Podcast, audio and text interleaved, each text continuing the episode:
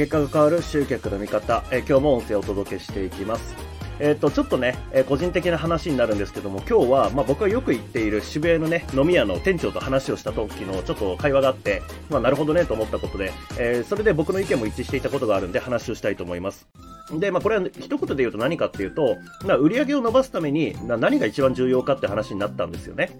というのも、その飲み屋はですね、えーコロナ前ですね、あのの売り上げと比べて、今現在1.9倍に売り上げになってるらしいんですよ。すごいですよね。まあ、コロナで落ち込んだ期間もあったけども、まあ、あの時ですら、まあ、客めっちゃいましたからね。えーだから、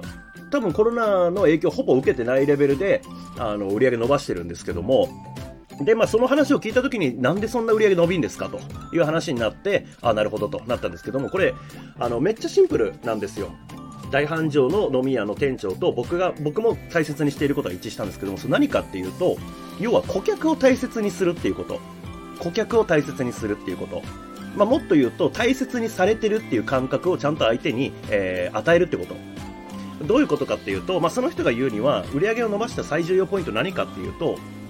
超簡単なんですけども、あの、来てくれたお客さんの名前とか、あまあ、外国人の方もね、結構お客さん多いんで、どの国から来た、なんていう人なのかっていうのをちゃんと覚えておく。そして来た時に、うんと、例えば名前を呼んであげる。そして、その人が飲む飲み物を覚えていたら、えーもう言われる前に、これだよねって言って出してあげる。もうこれだって言うんですよ。要は大切にされてる感じっていうのを与えることによって、まあ、その人が一回来てくれた人がちゃんとリピーターになって売り上げをどんどん着実に落としてくれるわけですよね、お金を。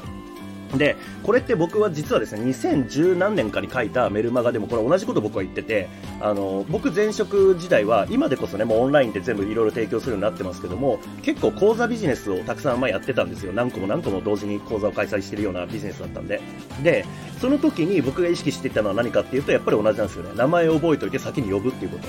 だからまあ、やっぱ、高額講座なんですよね。その前職で扱ってた講座っていうのは。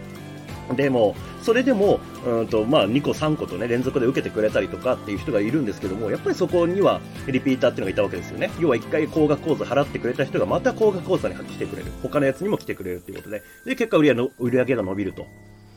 で、まあ、その大切にされてる感ってすごく重要なんですよね。実際僕たちも、あの、消費者側として立った時に、例えば、うんと、事例として言うと、ブランドショップとかね、僕前パーカーを買ったことがあるんですけど、あの、それまでまあ他のね、ブランドで商品買ったりとかしたこともありますが、初めて手書きで担当の人から、この前買ってくれたパーカーどうでしたか？みたいな。で、なんかサイズ合わないとか、なんか着心地がどうのとかってあったら、なんかぜひまた来て、あの話聞かせてくださいみたいな手紙が入ってたんですよ。これすげえなと思って。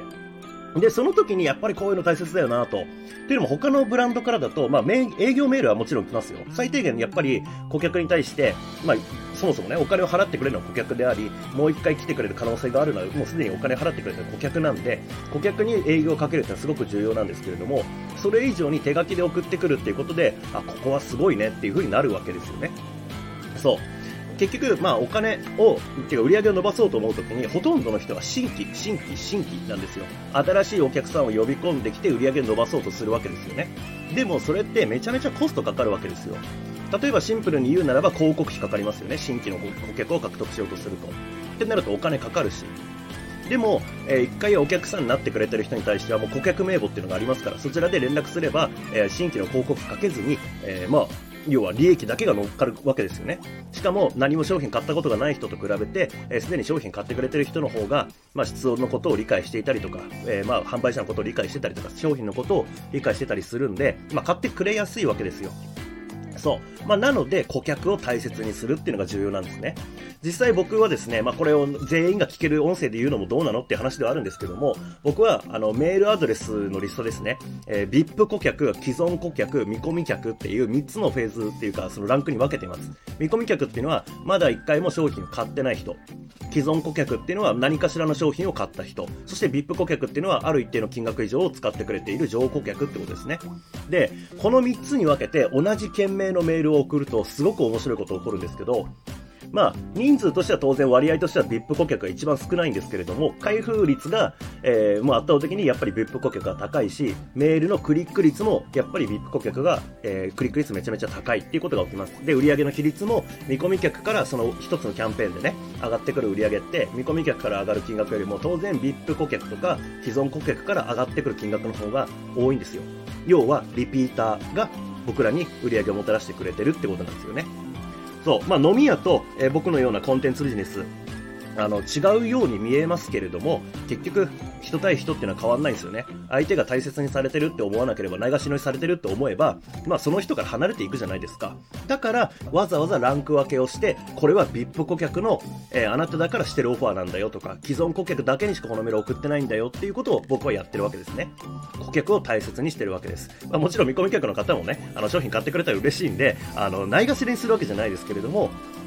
うん、うん、まあその VIP 顧客とか既存顧客と比べると、まあやっぱり一般的な普通の対応になるよねっていうのはありますね。うん。で、ちょっと話戻すと、その名前を呼んであげるっていうのはかなり本当効果的です。これちょっとびっくりすると思うんですけども、もしオンラインセミナーとかでリアルタイムで開催するときに、えー、何回も来てくれてる人とかいて、開催前にね、えー、と開始時間の前に入ってきてくれたときに、なんか雑談になる瞬間とかってあったりするじゃないですか。とかこっちから声かけられるタイミングって。その時に、こっちから名前呼んであげて、最近どうすかとかっていうのを言うだけで、まあ、ちょっとオンラインセミナーだとね、みんなが聞こえてるんで当たり障りない会話に会話にはなりますけども、最近どうっていうのを名前を呼んであげて先に聞くっていうのをやるだけで、あの、めちゃめちゃ本当心つかめます。これは本当なんだろうな。あんまり僕は一発で、みたいな必殺技みたいなないんですけども、これはほんと効くんで、えぜひ試してみてください。顧客を大切にすることで、えー、僕たちは売り上げを伸ばしていくことができます。参考になれば幸いです。ご視聴いただきましてありがとうございました。